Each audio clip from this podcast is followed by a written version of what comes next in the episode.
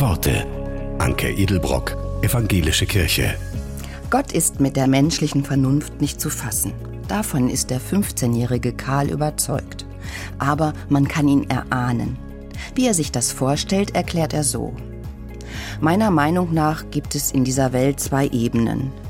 Die eine ist die, in der wir leben. Man kann sie sehen und durch Mathematik und andere Wissenschaften erklären. Um auf die andere Ebene zu gelangen, benötigt man eine Leiter. Auf dieser Ebene gibt es Sachen, die wir nur erahnen können. Für Menschen, die diese Leiter nicht zur Verfügung haben, existiert diese Ebene einfach nicht. Sie ist für sie unsichtbar, nicht erklärbar und nicht vorstellbar. Aber von dieser höheren Ebene kommen Momente des Glücks.